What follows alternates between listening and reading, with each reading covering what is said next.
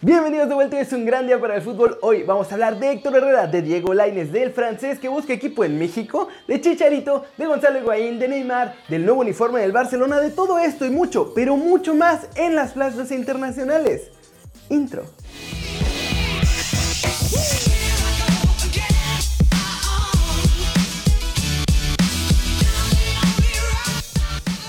Vamos a empezar con Chicharito porque parece que llegó al final del túnel en el que estaba metido debido al virus que lo alejó de las canchas. Ya antes de la fecha FIFA el mexicano se había reintegrado a los entrenamientos del West Ham y ahora ha completado todos los trabajos al parejo de sus compañeros, por lo que está más que recuperado para volver a la acción en la Premier League. El siguiente duelo del West Ham será ante el poderoso Tottenham, un rival que lucha por el título de Inglaterra, por lo que los de Pellegrini deberán hacer su mejor juego para poder llevarse puntos en este encuentro. Y claro, para ello van a necesitar goles. Chicharito podría aprovechar que algunos jugadores estuvieron con sus selecciones y así entrar al campo, pero deberá rendir de inmediato, pues recordemos que lleva desventaja con otros atacantes como Yarmolenko, Arnautovic y hasta con el mismo Antonio. Por lo pronto, el máximo goleador de la selección mexicana está listo para reaparecer con los Hammers y será decisión del ingeniero si va de inicio algo que sería la verdad una sorpresa o si comienza en la banca. Lo que sí es verdad es que muy probablemente verá minutos este fin de semana algo que no hace desde el 1 de septiembre cuando disfrutó de tiempo en el partido ante el Wolverhampton. El veterano francés Gibril Cissé quiere ir a la Liga MX el próximo torneo con el fin de disputar su última temporada como futbolista profesional, según información de la prensa italiana, claro. De acuerdo con el periodista Adrien Berrecchia, el ariete francés que por ahora milita en el AC Vicenza de la Serie C, o sea la tercera división de Italia, haría válida la oferta que un club mexicano le hizo antes de regresar al calcio. Cissé y sus 37 años de edad ostentan un largo recorrido por el balompié internacional gracias a sus participaciones en equipos como el Auxerre, donde debutó, el Liverpool, donde mejor le fue, el Olympique de Marsella, la Lazio, el Queen's Park Rangers, el Bastia, el Iverdon Sport FC. Dentro de su experiencia como seleccionado francés, también disputó los mundiales de Corea-Japón 2002 y Sudáfrica 2010, donde fue un desastre. Eso sí, el francés ha estado en equipos amateur o de segunda categoría desde el 2015, por lo que no sé qué tan atractivo podría ser su fichaje para la Liga MX. Realmente, en esta ocasión, me parece que si algún club lo firma, estaría cometiendo un grave error, pues a sus 37 años, esto más que un bombazo sería comprar un cartucho ya muy quemado. ¿Ustedes qué piensan? ¿Vale la pena que un equipo mexicano se arriesgue con el fichaje de Gibril Cissé? Y ahora vamos a hablar de un fichaje que sí sería top para la Roma. Así es, los de la Loba ya le aprobaron a Monchi el presupuesto para comprar a su nuevo jugador, pues parece que en enero van a encontrarlo en oferta. La Roma lleva meses interesada en Héctor Herrera. Esto no es una novedad. Lo que sí es una novedad es el precio al que se lo van a poder llevar, porque con toda la bronca que parecen tener en Porto ante los 6 millones de euros que pide el de Rosarito, por su renovación, ya están pensando en venderlo. Y como le queda menos de un año de contrato, ahora sí no se pueden poner de exigentes porque tranquilamente se podría ir gratis el próximo verano. Así que ante esto, Monchi, el presidente deportivo de la Roma, que además es un tipo bastante inteligente para sacar buenos fichajes a precios sorprendentes, ya habría convencido a la directiva de apartar unos milloncitos para que Herrera llegue a la Serie A en enero. En principio, el Porto quería en verano 40 millones mínimo por Héctor. Pero ya que se les complicó todo van a tener que ceder y mucho porque si no se van a quedar con las manos vacías. Es por eso que en la Roma creen que podrán sacar al mexicano de Portugal por la ridícula cantidad de 12 millones de euros. Así es, uno de los mejores mexicanos en el viejo continente se va a ir por cacahuates a la Serie A. Para poner las cosas en contexto, América quiere 18 millones de euros por Laines, que es un gran prospecto, pero Herrera ya es un jugador consolidado. increíble, ¿no? ¿Creen que la Roma termine llevándose a Héctor Herrera a la Serie A? Y bueno, pues ya que mencioné a Diego Lainez, seguiremos hablando de él porque ya salió otro club interesado en ficharlo y la verdad es que si lo logran llevar, muchos, pero muchos fans del América van a estar algo furiosos. Porque, de acuerdo al medio turco Fotomac, el jovencito mexicano ya está entre ceja y ceja de la directiva del Chan Chan Chan Fenerbahce. Así de triste como suena el equipo donde juega Diego Reyes tiene en carpeta a Diego Laines. El cuadro turco, según la noticia, ya observó al volante por 5 partidos, además de recibir buenos informes de los cazatalentos locales en México. Así, el equipo amarillo y azul observa de cerca al mexicano a quien intentaría llevarse el próximo mercado de pases. De hecho, Fue la llegada de Diego Reyes a los Canarios la que podría abrir las puertas al volante de las Águilas, ya que ambos los tienen considerados como potenciales figuras. De esas de compre barato ahora y venda carísimo después.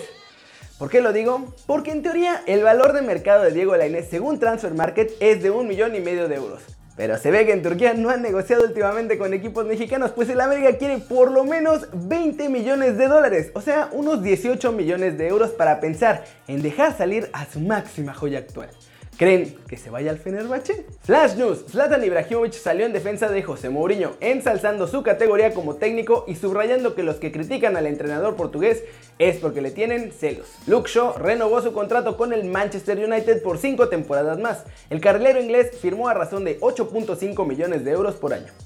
El presidente ejecutivo del Chelsea, Bruce Buck, aseguró que el club hará todo lo que tenga que hacer para convencer a Eden Hazard de quedarse más tiempo. Los ingleses empezarán a presionar para que el belga acepte la renovación, acuerdo que lo dejaría en Stamford Bridge por lo menos cuatro años más.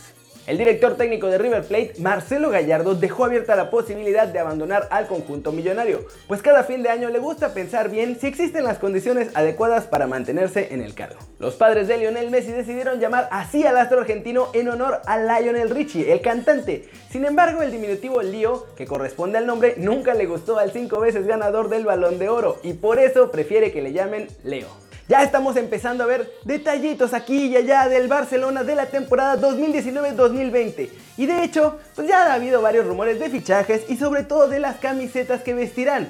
Y ahora también ya se filtró el diseño de la camiseta de visitante. El conjunto azulgrana, según ha publicado Mundo Deportivo, mantendrá el color amarillo como su principal en su segunda equipación, haciéndolo además con un pequeño detalle a su grandísima historia. Tal y como ha publicado el medio, la segunda equipación del Barça de la próxima temporada será en color amarillo como color principal, pero tendrá detalles en blaugrana. Una franja diagonal azul y grana atravesará la camiseta de izquierda a derecha. La va a atravesar completa, tipo la de River Plate. Este diseño, aunque en sentido contrario, recordará al que utilizó el club azulgrana a mitad de los años 70. Exacto, cuando Cruyff lideraba al conjunto del Camp Nou. Recordemos que aparentemente la camiseta de local será en cuadros blaugrana y que por ahora la verdad es que no convence a nadie. Pero el diseño de la playera visitante ya tiene la aprobación de la directiva, por lo que Nike ya está trabajando su fabricación. ¿Les gusta? Cuando Juventus contrató a Cristiano Ronaldo, los aficionados de la vecchia señora se imaginaron una ofensiva bestial. Cristiano e Higuaín juntos otra vez.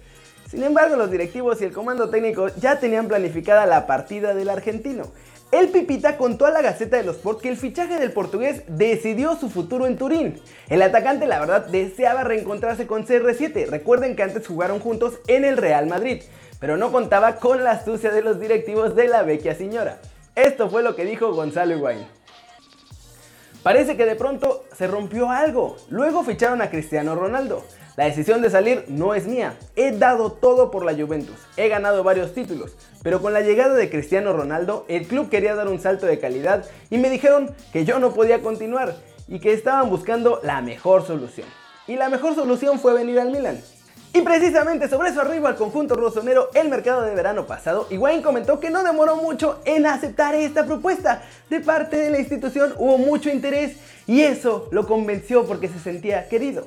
Como ven, acertó la Juventus echando a Higuaín. Yo creo que hubieran tenido una mejor delantera que la actual. Pero bueno. Luego de que todo el mundo sabe esencialmente que Neymar se quiere ir del PSG, los últimos reportes indican que por fin el Carioca ha llegado a un acuerdo con Nasser El Khelaifi para que lo deje salir del próximo mercado de verano. De acuerdo con información del larguero de la cadena SER, Neymar podrá salir del PSG si el club que quiera ficharlo paga 220 millones de euros, es decir, 2 milloncitos menos de lo que en su momento pagó el conjunto parisino al Barcelona. El acuerdo por Neymar incluso podría cerrarse hasta por 200 millones si sale en el verano del 2020, pues para ese entonces su fichaje ya estaría perfectamente amortizado con el PSG. Neymar Jr. ha manifestado a su entorno una y otra y otra y otra vez que está muy arrepentido de ese del Barcelona Club al que se plantea la posibilidad de regresar y de hecho en España, aquí en Barcelona, ya dicen que quizá podría regresar. Pero recuerden, también está el Madrid, que necesita una estrella y puede pagar su fichaje. Y eso es todo por hoy. muchas gracias por ver este video. Dale like si te gustó, metele un zambombazo durísimo esa manita para arriba si así lo deseas. Suscríbete al canal si no lo has hecho. ¿Qué estás inspirando? Parece que Laines y Herrera van a tener nuevos clubes europeos y tú todavía no te suscribes a este que va a ser tu nuevo canal favorito en YouTube. Dale click a esa campanita para que le hagas marca personal a los videos que salen cada día. Yo soy Kerry Ruiz y como siempre, nos vemos la próxima. Chao, chao.